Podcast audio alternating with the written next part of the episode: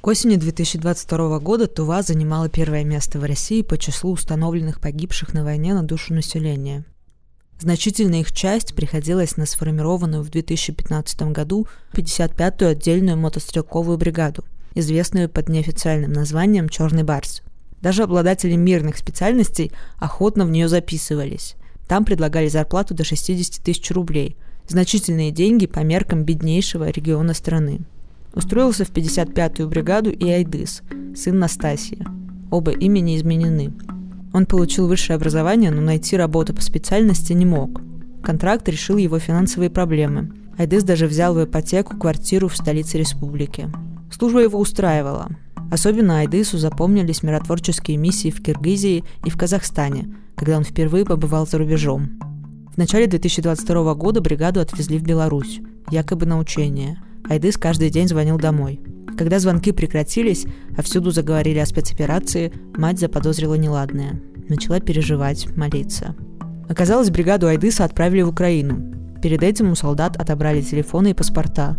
К счастью, уже весной сын вернулся домой. Его отпустил командир. Хотя Айдыс пробыл на войне недолго, этого хватило, чтобы стать ее противником. И впоследствии объяснить свою позицию матери. На предложение что-либо сказать украинцам он долго молчит, а затем тихо произносит «Слов не хватит». Журналист Владимир Севриновский побеседовал и с самим солдатом, и с его матерью. Это черта вслух, мы хотим, чтобы вы услышали эти истории.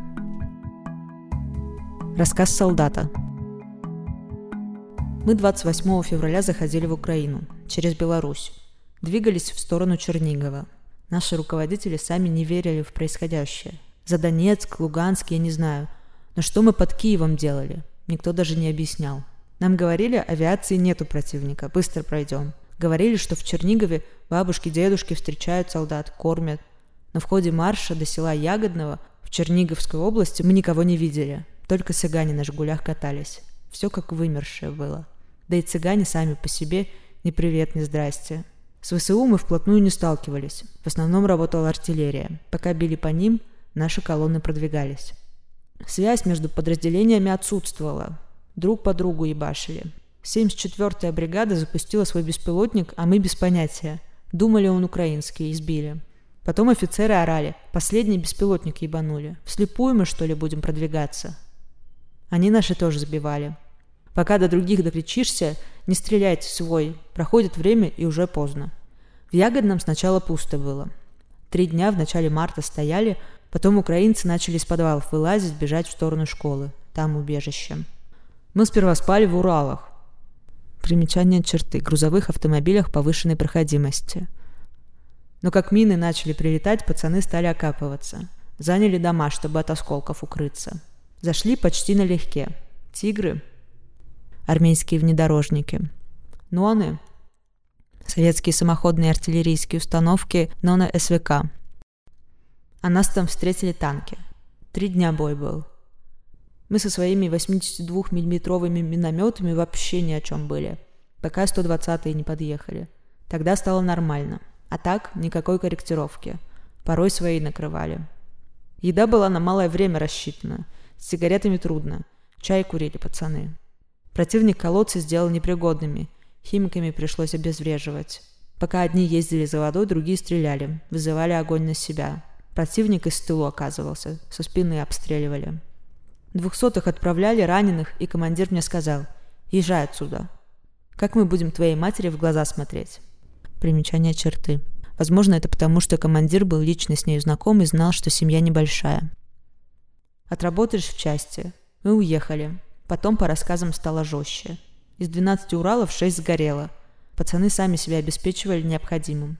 Квадрокоптеры покупали, чтобы слепую не идти в сторону противника. Примечание черты. Летом после описанных событий квадрокоптеры, продукты и предметы первой необходимости для бригады покупали жители Тувы, о чем сообщается в открытых источниках. Народу много уволилось. Сейчас новых бойцов подписывают на контракт от 3 до 11 месяцев. Мне в части в Туве сказали, или увольняйся, или отправляйся обратно и воюй дальше. Я уволился, умирать не хотелось. Мотивации не было, как и у многих других. Тувинцы, наверное, уже все поняли, только признаться себе не хотят. Рассказ матери солдата – Сперва они не сообразили, что началась война. Сын рассказывал, что видел первых убитых, когда зашли в село Ягодное. Одного гражданского в одеяло завернутого. И наш парень с его роты двухсотый. В селе они по очереди охраняли друг друга, а потом, говорит, наплевали на все. Даже без охраны спали. Ни телефонов, ни связи. Бани не было у них. Еды иной раз тоже. Солдатский паек один на несколько дней. Тувинцы парни наши молодцы, искали выход. Конь ходит, приходилось говорить заваливать. Хорошо, что плитка еще была, которую брали на учения. На ней готовили еду. Мешок картошки раздобыли, куры бесхозные. Население-то разбежалось, а они остались. Сварили курицу, он ел и боялся, вдруг отравленную. Страшно было. Они колонной едут, например, украинцы сразу посередине залп, и на заднюю часть все силы направляют, бомбят. А боевых действий больших не было, только обстрелы. Весной сын позвонил и сообщил, что вернулся в Россию. Я, видимо, молилась так сильно, что командиры услышали, отправили его домой вместе с двухсотыми и ранеными. Повезло. В Украине у них даже понятия такого не было, чтобы отказаться. Иначе многие бы так поступили. Другие его сослуживцы тоже возвращались в Туву и расторгали контракты. В 55-й бригаде до начала войны служили 1300 человек. Его знакомый сказал, что из них четверть осталось. Кого-то убили, остальные отказались. Примечание черты. Независимых подтверждений этой информации нет. По оценке движения «Новая Тува» расторгли контракт от 200 до 600 тувинцев. На их места набирают новых контрактников. Поначалу отказников называли предателями. Говорили, что они не мужчины. Но когда отказы стали массовыми, мнение потихонечку менялось. Отказникам специально создают такие условия, чтобы вынудить опять уехать в Украину. Они на работу устроиться не могут. Без денежья, а у людей кредиты.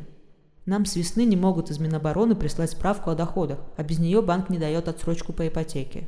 Некоторые в тайгу идут за орехами, другие на пилораму, на низкие работы, но это же копейки. А в хорошие места их не берут. Силовые структуры дорога закрыта. Про боевые им сказали 53 доллара в сутки доплата, и все. 53 тысячи рублей у него зарплата, а получил он в итоге всего 60 или 70 тысяч за тот месяц. Некоторым сослуживцам даже за ранение денег пока не перечислили. С тех пор, как сын вернулся, он против войны. Поначалу, когда он только приехал с Украины, даже я его не понимала. Нас же зомбировали пропагандой. Он рассказывал, «Мама, нормально там все живут в Украине». Я подумала, сын же мне всегда правду говорит. Стала залазить в интернет, листать, читать, и просветление на меня сошло. Сама захотела знать и понимать, почему мой умный, образованный сын одно говорит, а Москва другое. Сначала я боялась, что у него посттравматическое расстройство – оберегала его. Но вроде бы все нормально. Только жмурится иногда, словно спрятаться хочет. Видимо, последствия обстрелов, переживаний. Конечно, нервная система нарушена, но вспыльчивости и агрессивности нет. Только сильно возмущается, когда люди поддерживают войну. У него в Кызыле квартира, но он сказал, «Мама, я лучше буду у вас. Там друзья станут заходить, чтобы помянуть убитых товарищей. Я сопьюсь. Много же погибло сослуживцев. Я говорю, давай, сыночка, точно. И мне спокойнее, и он спокоен. Тувинцы относятся к войне по-разному. Все зависит от воспитания. Многие считают, что мужчины должны воевать. Большинство уверено, что Украина – это территория России. Доказывать им что-то бесполезно, хотя мы спорим, так что за это нас могут арестовать. Мне-то ладно, терять нечего, сына жалко. Думаю, люди поймут только тогда, когда это их прямо коснется, когда близкого позовут на войну. А так они считают, что можно пока сидеть тихо, Думают, если будут молчать, обойдется. По мобилизации кто-то идет спокойно и призывает не сеять панику. Кто-то прячется. В бригаде, говорят, кипиш был. Но большого волнения нету. В Кызыле тишина. Не знаю, как собираются сотни тысяч мобилизованных обеспечивать. Сын говорил, и сейчас только треть вооружения новое, остальное старое. Некоторые сами говорят родным, иди воюй на Украину. Скорее всего, деньги нужны. Была бы возможность, они бы мирно зарабатывали. Но такая финансовая политика у Путина. Он людей в финансовую кабалу загнал, чтобы им деваться было некуда. Чтобы кредиты погасить, они едут воевать, убивать людей. А если человек погибнет, говорят, зато семья получит деньги. У украинцев я хочу попросить прощения. Когда началась эта спецоперация, я действительно верила, что там нацисты. Слепа была. Мне стыдно за нашу страну, за армию стыдно. Россия капитально виновата. Раньше была Великая Отечественная война, а сейчас Великая Захватническая. Я в соцсетях группу веду, размещаю там ролики против войны, скидываю информацию, чтобы люди просвещались. Подписчики все понимают. После мобилизации их число резко выросло. А скинула эти ролики в другую группу, чтобы народ одумался. На меня такой лай подняли, и обматерили, и припугнули статьей. Я хочу, чтобы люди не молчали, чтобы начали что-то делать для восстановления порядка в стране. Хочу, чтобы народ проснулся. Есть, конечно, понимающие люди, но не хватает объединения, толчка. Хотя мобилизация эта частичная уже дала толчок, чтобы шевелиться. Дальше надо что-то делать, чтобы наших детей не посылали туда умирать. И чтобы украинцы не умирали тоже. Текст прочитала Ольга Дмитриева. Автор этого текста Владимир Севериновский благодарит Эреса Карасалы и движение «Новая Тува» за помощь в проведении интервью. Черта – это медиа о насилии в России и о том, что можно сделать, чтобы его стало меньше. Подписывайтесь на наш подкаст и социальные сети и рассказывайте о нас друзьям.